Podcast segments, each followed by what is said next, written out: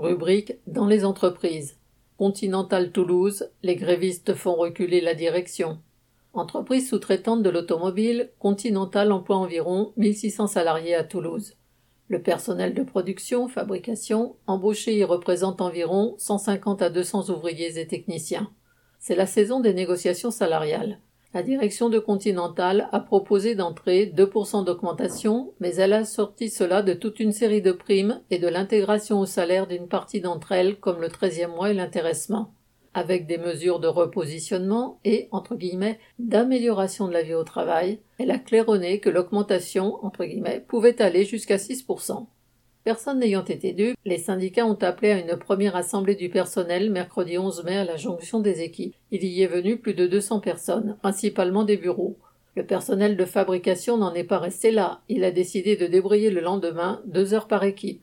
Les augmentations insuffisantes, mais aussi les pressions incessantes dans l'atelier, le non-remplacement des départs et les plans du genre, entre guillemets Saint-Exupéry, économie sur le personnel, ont fait grandir la colère. Il s'y ajoute des dépenses somptuaires vécues comme une insulte par tous ceux qui gagnent peu et à qui on refuse de vraies augmentations. Les 440 millions de dividendes distribués aux actionnaires du groupe ont le même effet.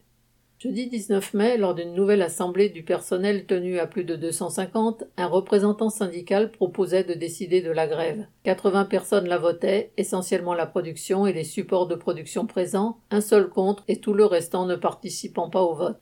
La revendication qui s'en dégageait était une augmentation de 200 euros pour tous.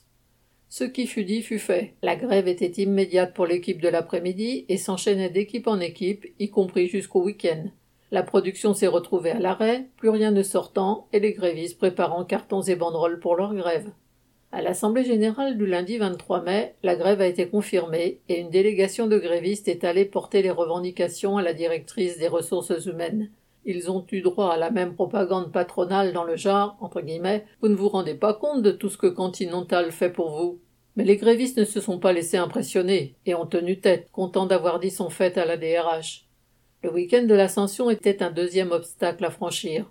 Les grévistes ont maintenu le cap et leur grève jusqu'au lundi 30 mai. Finalement, ce jour-là, la direction lâchait un talon de 90 euros pour les salaires inférieurs à 1900 euros et 80 euros au-dessus, avec l'intégration d'une partie de l'intéressement au salaire, soit 80 euros. L'Assemblée des grévistes, réunie à 14 heures, décidait d'arrêter la grève le soir à 22 heures.